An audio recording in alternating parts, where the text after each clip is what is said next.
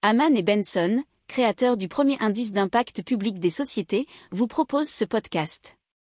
Haman Benson. Le journal des stratèges. Boris Kalt.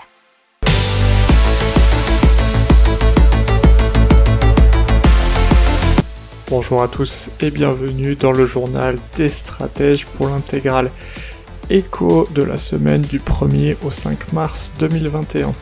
Je vous souhaite une excellente écoute. Et donc on débute tout de suite avec le nouveau fournisseur d'énergie en France, Barry, qui est un petit peu différent de ce qu'on connaît d'habitude. Alors ils ont été créés en 2018 par un, des principaux producteurs d'énergie nordique qui est le finlandais Fortum. Donc c'est un tarif d'électricité à prix variable qui est indexé sur le marché du gros. Et donc Barry devance une réglementation européenne qui entrera en vigueur l'année prochaine qui s'appelle le Clean Energy Package qui doit imposer à tous les fournisseurs de proposer à leurs clients au moins une offre à prix variable, donc qui variera en fonction du prix du gros, comme on vient de vous le dire, mais aussi euh, en fonction des conditions climatiques, de la saison ou du comportement des consommateurs. Alors Barry ne tire aucun bénéfice sur le kilowattheure et propose une électricité au prix coûtant. La société ne gagne de l'argent que grâce aux abonnements, qui débutent à 11,04 euros par mois. Seule contrainte euh, pour souscrire à cette offre, c'est d'être équipé d'un compteur Linky. Alors euh, ensuite, les consommateurs pourront suivre l'évolution en temps réel du prix de l'électricité, mais également son origine, ce qui permettra aux utilisateurs de réduire leur facture, mais aussi leur empreinte carbone.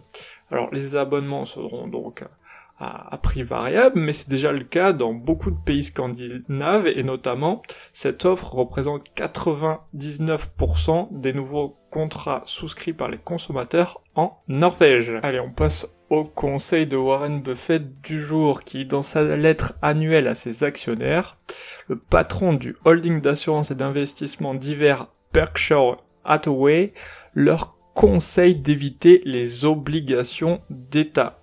Euh, il dit que ces placements peu risqués font face à un avenir sombre et qu'il vaut mieux les éviter ces jours-ci.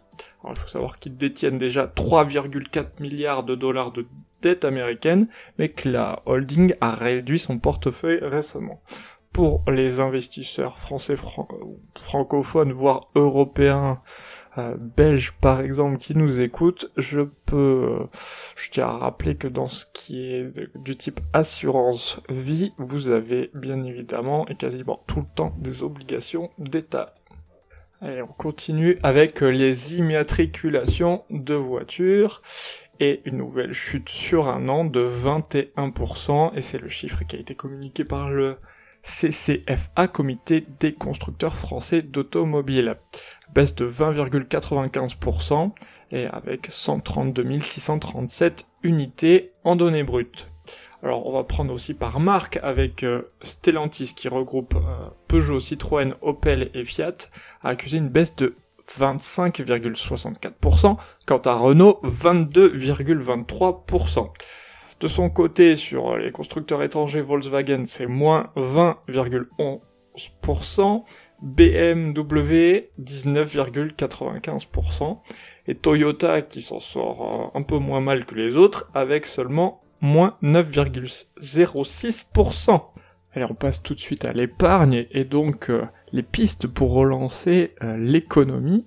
Et apparemment le ministère de l'économie euh, via son ministre, Bruno Le Maire, doit présenter un dispositif pour assurer que l'épargne des Français va bien à leur relance de l'activité économique et aux entreprises françaises. Il y a différents scénarios possibles, mais ce qui est apparemment euh, pour l'instant en première ligne, c'est un système incitatif de transfert ou de dons entre générations, c'est-à-dire l'assouplissement des règles en matière de transmission, héritage, etc. Alors qu'à gauche, pour l'instant, on parle plutôt de taxation d'épargne avec, vous savez, parce qu'on en a déjà parlé dans le journal des stratèges dans les semaines passées, 70% de l'épargne accumulée proviendrait des 20% des ménages ayant les revenus les plus hauts.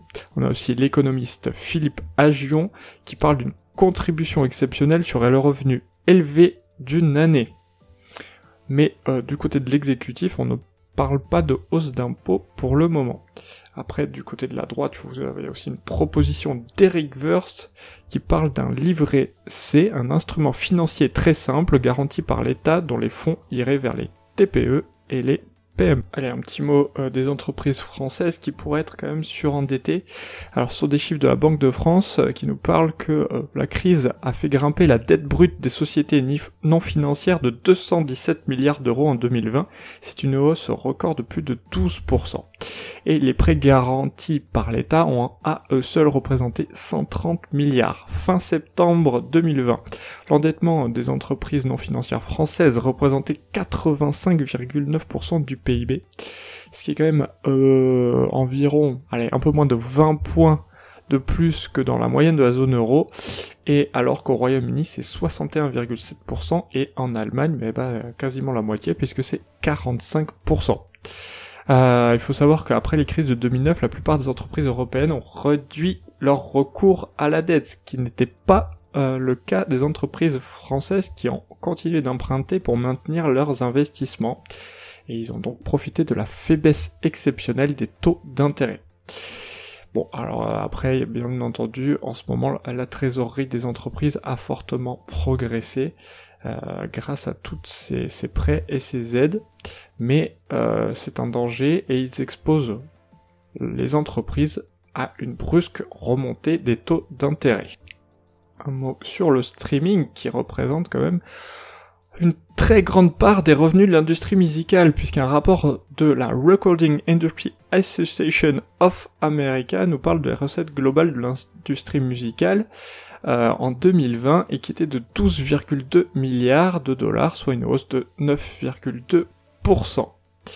Euh, le streaming musical représente à lui seul 10,1 milliards de dollars de revenus, soit une progression de 13,4% par rapport à 2000 19. Si vous voyez les disques physiques, c'est 9% des revenus annuels, ce qui est pas beaucoup.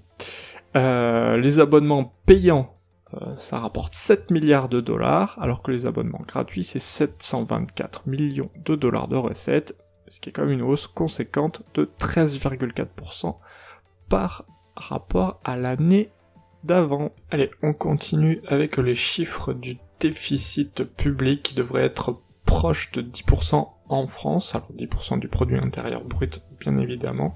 Ce sont euh, les résultats qui ont été donnés mardi par le ministre des Comptes Publics Olivier Dussault.